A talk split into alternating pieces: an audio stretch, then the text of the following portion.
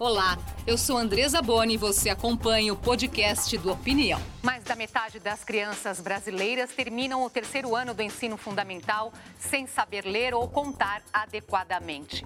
O Opinião de hoje debate como mudar esse cenário. A gente costuma ouvir dos especialistas que o Brasil ainda tem uma escola do século XIX, professores do século XX e alunos do século XXI. Como então alinhar os atores da educação para que eles caminhem juntos? Música.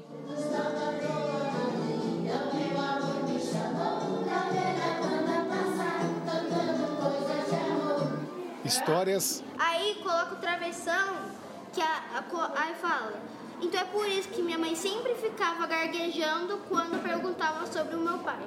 Matemática. Um, dois, três, quatro, cinco, seis, sete, oito, nove, dez atividades que fazem parte da chamada alfabetização integral, uma parceria entre o Instituto Ayrton Senna e a Prefeitura de Ribeirão Pires, na Grande São Paulo. Ferramentas que ajudam os professores a avaliar o nível de alfabetização de cada aluno. E nós conseguimos ter a percepção real dessas crianças em que fase da alfabetização que elas estão.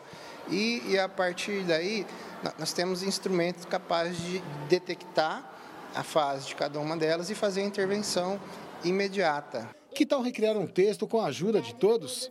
Ensinando as crianças não só a usar as palavras, como a respeitar as ideias dos colegas. A gente está fazendo a, a reescrita de uma história que a professora leu no começo da aula. Nesse ano eu aprendi todas as pontuações e o MO, a regra lá do MON. Nas paredes, os alunos marcam o que fazem e avaliam os livros que leem.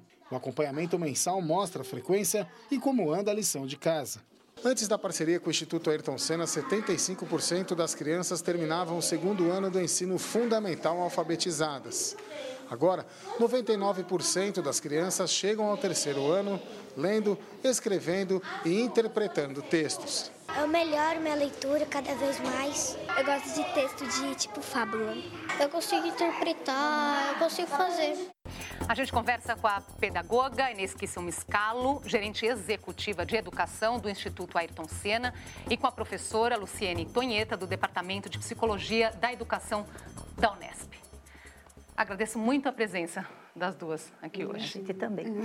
Nós começamos o programa com esse pensamento que é comum entre os educadores, que o Brasil tem uma escola do século XIX, professores do século XX e alunos do século XXI. É possível dar um exemplo de como essa rotina funciona hoje dentro da sala de aula? É, a gente tem realmente a estrutura da escola, o ambiente escolar, ele é um ambiente compartimentado, é um ambiente de tende a trabalhar os alunos todos da mesma forma, tem uma ideia mais de massificação, como se você estivesse numa linha de produção, digamos assim. Então, a estrutura, o prédio escolar, as normas, a forma de trabalhar, a divisão das aulas em minutos, a cada 50 minutos, 40 minutos, troca uma aula, os alunos sentados, muitas vezes sempre a aula inteira. Então, você tem um desenho que lembra muito uma linha de, de produção, né, que seria mais ligada ao século XIX. Você tem os professores que a maior parte deles foi formada no século XX. Então, ele não tinha mesmo acesso a tecnologias, a vários conceitos de inovação, a possibilidades de metodologias diferenciadas.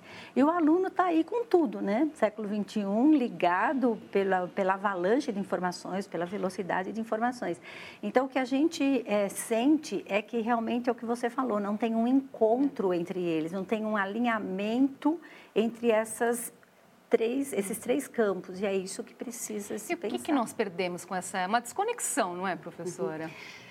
É, na verdade, eu estava aqui pensando em o quanto isso é inovador, mas o quanto isso é velho, não é? Então, é uma dicotomia, porque em 1920, essas discussões sobre como, como fazer com que a educação, de fato, partisse daquilo que é interesse, é, é, aquilo que é energia para a criança, aquilo que de fato move-a é, para o interesse.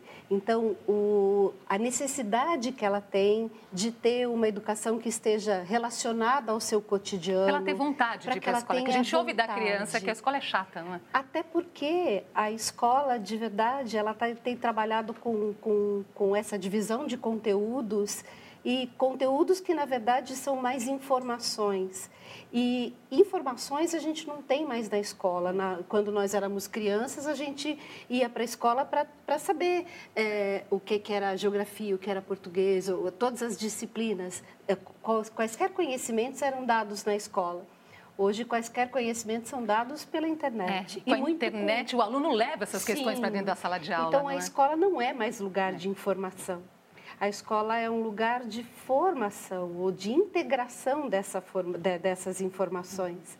E essa, e essa dicotomia é velha e é nova.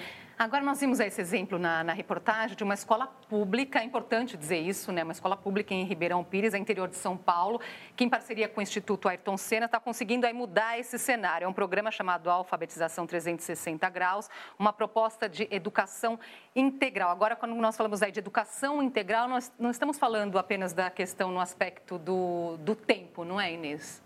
É, você tem o tempo integral e você tem a educação integral, que é proposta inclusive pela BNCC, né? O que, que, que é, é essa educação integral? É uma educação que procura olhar o aluno em todas as suas dimensões. O ser humano é composto de dimensões, a dimensão do relacional, do aprender, do produzir, do pessoal.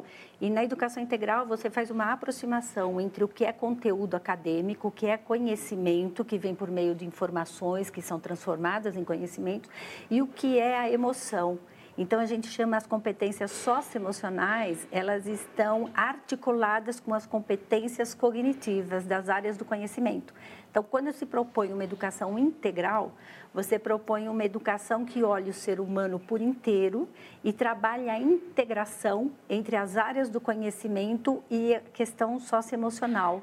E, e, quando falamos aí da questão da tecnologia, sem dúvida, é uma novidade essa revolução digital que nós estamos vivendo. Mas quando falamos dessa questão de emoção, nós falamos, mas será possível? Não trabalhamos isso dentro da sala de aula? Isso é uma novidade, porque isso me parece que já nasce com o ser humano, não é, professor? É uma novidade, na verdade, porque é, o currículo ocidental é um currículo historicamente construído que é, dá muito mais crédito às disciplinas e à compartimentalização do conhecimento do que, de fato, a estrutura de funcionamento deste conhecimento.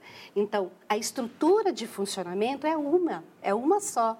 É, então, eu tenho o mesmo jeito que eu conheço para matemática, eu preciso de uma capacidade de antecipar, é, eu preciso de uma capacidade de reconstituir, eu preciso de uma capacidade de incluir coisas. Essas, essas, essas estruturas de pensamento, elas são usadas para matemática, elas são usadas para ciência, elas são usadas para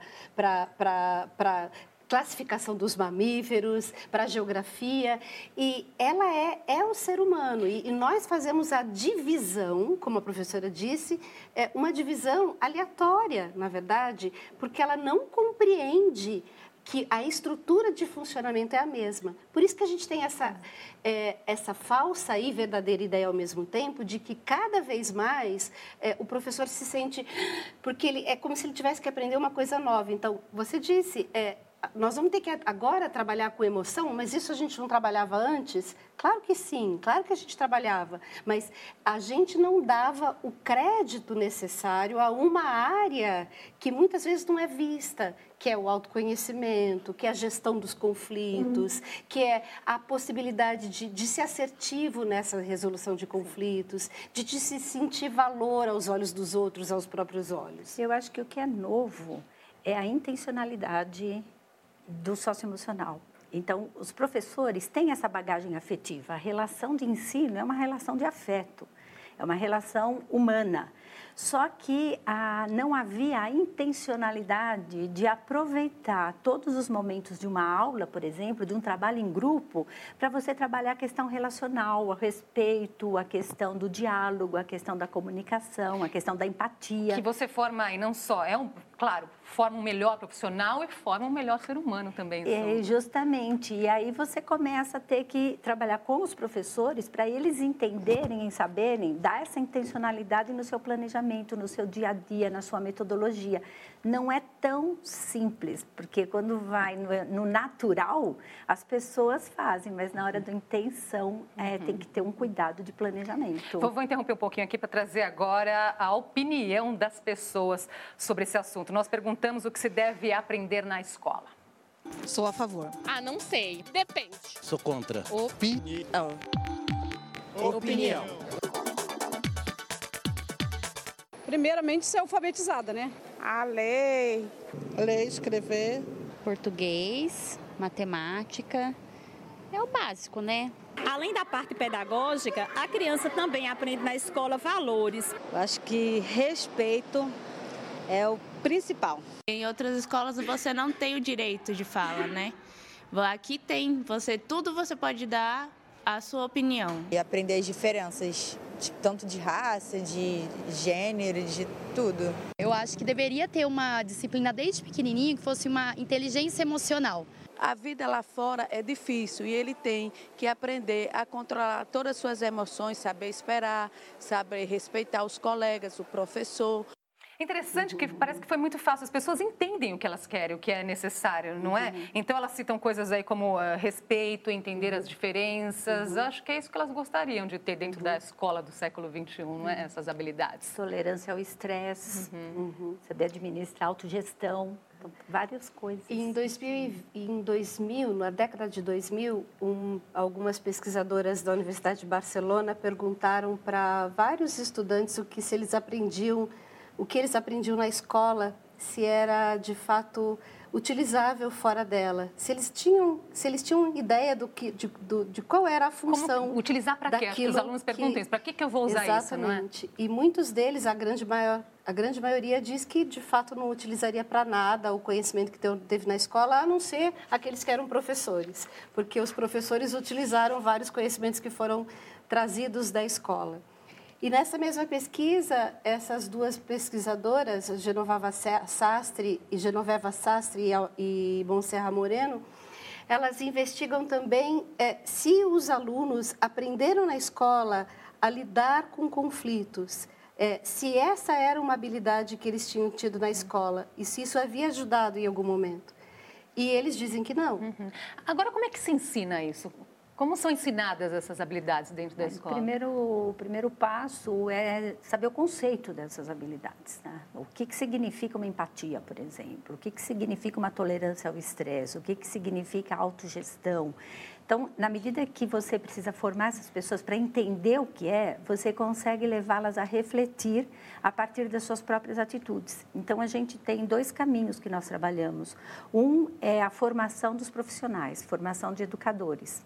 E a outra é como é que isso lida com o aluno. Então, você tem os dois lados, porque o professor também precisa ter o seu lado emocional desenvolvido, senão ele não consegue trabalhar com o aluno. Então, além de toda a parte técnica do professor, saber como é que ele planeja, saber como é que ele trabalha com a parte curricular e como é que ele integra, ele precisa ter essa prática de ouvir o aluno, porque a menina falou, agora a gente pode falar, né? A gente, ele, a gente é ouvido. E o aluno precisa também entender o conceito para ele passar a refletir sobre as suas próprias é, emoções. E a gente trabalha, inclusive nós estamos com, desenvolvendo e estamos já praticando a autoavaliação do aluno por meio de rubricas para as competências. Então, esse aluno, ele reflete, ele dá uma pontuação e, óbvio que não é linear, o aluno não tem um crescimento linear como a gente espera nas disciplinas, né, de nota.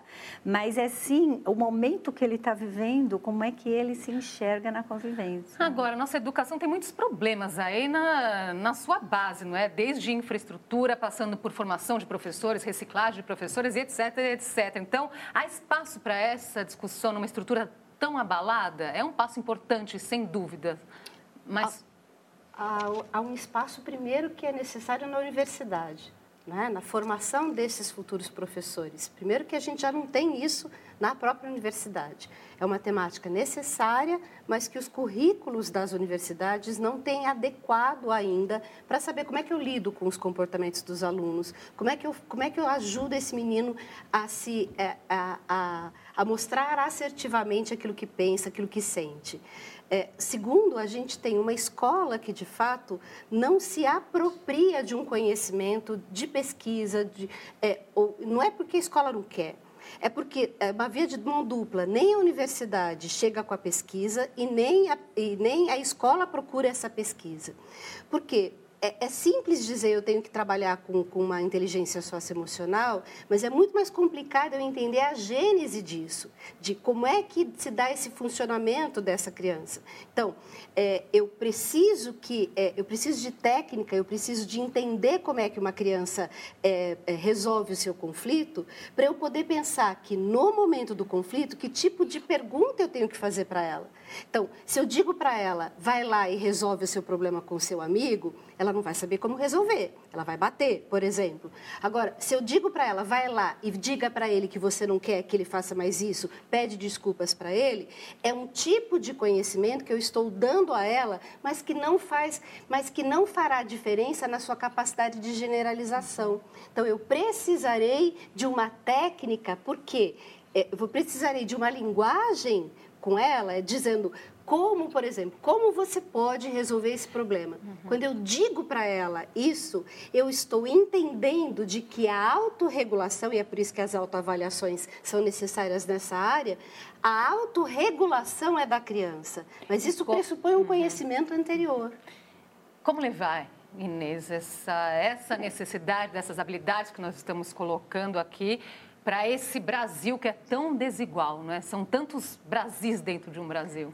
É, acho que a gente tem uma tônica dominante que independe da região. Hum. Eu acho que a gente tem um problema de formação de professores que a universidade ainda não se abriu para isso. Como não se abriu nem para alfabetização, essa é a verdade. Nem professor uhum. alfabetizador é formado dentro da universidade. Uhum. Então, não é uma das carências da alfabetização O que, que é preciso para que se abra, então, para mudar esse Acho cenário? que a universidade Vocês estão colocando precisa... aí, sem dúvida, para levar isso para o aluno é preciso ter um professor formado para isso. Então, dentro da universidade. O que a gente está vendo é a universidade se perguntando muito, porque começa a ser questionada também da ponta, Sim. porque quando você leva para a rede, a rede pratica e a rede agrega valor àquilo e ela percebe que aquilo é a seu uhum. favor e é dos uhum. alunos, ela começa a demandar.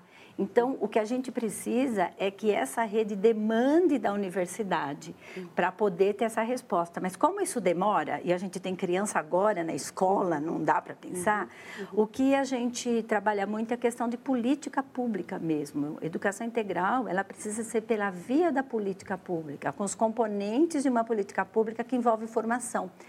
Então, hoje a gente tem muito formações soltas, formações que não, às vezes nem se conversam. Então, se a gente é, pensar num governo, num gestor e que ele entenda, então você precisa ter que os gestores, que as lideranças educacionais nas redes de ensino entendam isso, a necessidade disso. Por quê? É, que isso não se perca no meio do caminho, porque a gente sabe que muda governo Exatamente. aí e aí não é. tem uma é. continuidade. Né? Acho que o grande problema da educação, dos grandes problemas da educação, é a não continuidade. É. Educação não é vista como um processo que começa na pré-escola, começa na educação infantil e vai até o ensino médio, no caso da educação básica, que é obrigatória. Então, a... até a universidade, porque a gente tem tanto problema é, também sim, de convivência, de má formação. É nela que a educação é muito maior, né? É que a educação um básica grande. é obrigatória, uhum, que a gente sabe sim. que a criança tem que estar tá lá, né? Dos 4 aos é, 17, pelo menos. Então, como é que a gente consegue levar pela linha de gestão mesmo dessa política pública, onde você não dá o atendimento igual para todos, você tem que trabalhar pela linha da equidade. Sim. Porque você tem redes que precisam menos, demandam menos, e professores bons em todas as redes a gente tem. O que nós não temos é esse processo e o reconhecimento, por exemplo, um professor é, maduro, um professor que sabe trabalhar, ele pode ser mentor de professores novos. Então, é possível disseminar, é possível ter escala em educação integral, não é uma coisa difícil, mas tem que ter decisões políticas. Sem dúvida. O texto da Base Nacional Comum Curricular, ela trata desse assunto aí que nós falamos no bloco anterior, que é a educação integral. Mas determinadas competências presentes na educação infantil são menos explicitadas aí na transição para o ensino fundamental, não é? E vale lembrar que a criança ingressa no primeiro ano do fundamental ainda muito pequena, aos seis anos de idade. Por que, que a partir daí não tem tanto espaço para o lúdico, para a brincadeira, professora? Já entram os cadernos, os livros? Por uma interpretação, muitas vezes, é, equivocada do que de fato seja alfabetizar. A gente sempre tem que pensar que o, a criança não muda quando ela sai da, da educação infantil e ela vai para o ensino fundamental 1. É, e a alfabetização é muito maior do que o letramento ou da ensinagem de se escrever e ler. E, tem, e, e os recursos pelos quais a gente pode se utilizar é, precisam, na verdade, é, serem necessidades para a criança. Ela precisa ver como uma necessidade. Então, no vídeo que a gente viu agora há pouco, as crianças estão brincando de fazer uma receita, as crianças estão reconstruindo uma escola, ela tem uma necessidade social, ela precisa ser, é, a, a, atividade que ela vai fazer, que ela vai propor, não é para pôr num portfólio, não é para a mãe ver, não é para pôr numa pasta, mas essa atividade ela precisa ter uma, uma função social.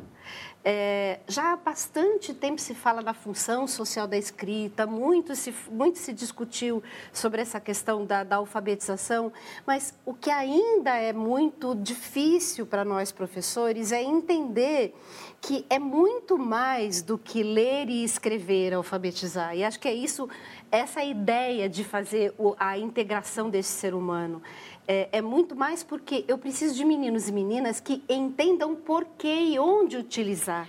Não é esse conhecimento. Agora, nós sabemos da importância desse ensino, essa noção das habilidades socioemocionais, da importância disso começar na primeira infância, até porque sabemos que a criança aí é uma esponja nesse sentido. Mas se isso não acontece, Inês, se isso acontece mais para frente, em outras etapas do ensino, temos aí a EJA, por exemplo, né? a educação, ensino para jovens, adultos, funciona também? Funciona porque uma das coisas lindas né, da neurociência é justamente falar da plasticidade do cérebro, né? E que você aprende a vida inteira. E que os cérebros, é, se você tem uma deficiência em algum ponto, você consegue contornar aquela deficiência por outro. Então, essa ideia de aprendizagem ao longo da vida, ela está muito forte, mas a gente tem barreiras sociais nesse momento, barreiras pessoais. Então, você perde uma oportunidade enorme se essa criança não aproveitar tudo e a escola não oferecer tudo que pode oferecer naquele período. Porque aí o jovem já começa, o jovem, o adulto, a ter outras preocupações, a ter compromissos na vida. E o abandono em cursos de jovens e adultos é absurdo, é enorme, porque ele não consegue cumprir.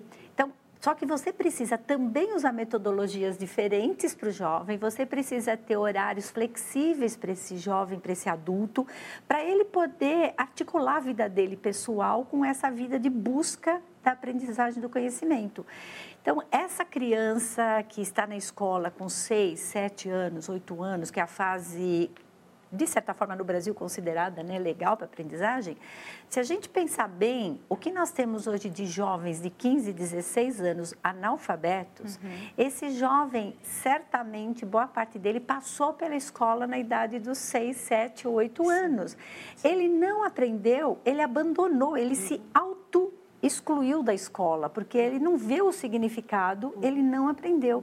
Então, acho que essa questão da gente pensar integral passa pelo reconhecimento do direito. Agora, enquanto não houver esse investimento, de fato, essa melhoria no ensino público para que ele se torne tão bom ou até melhor como particular, a educação vai para frente se não tiver esse olhar de fato, professora?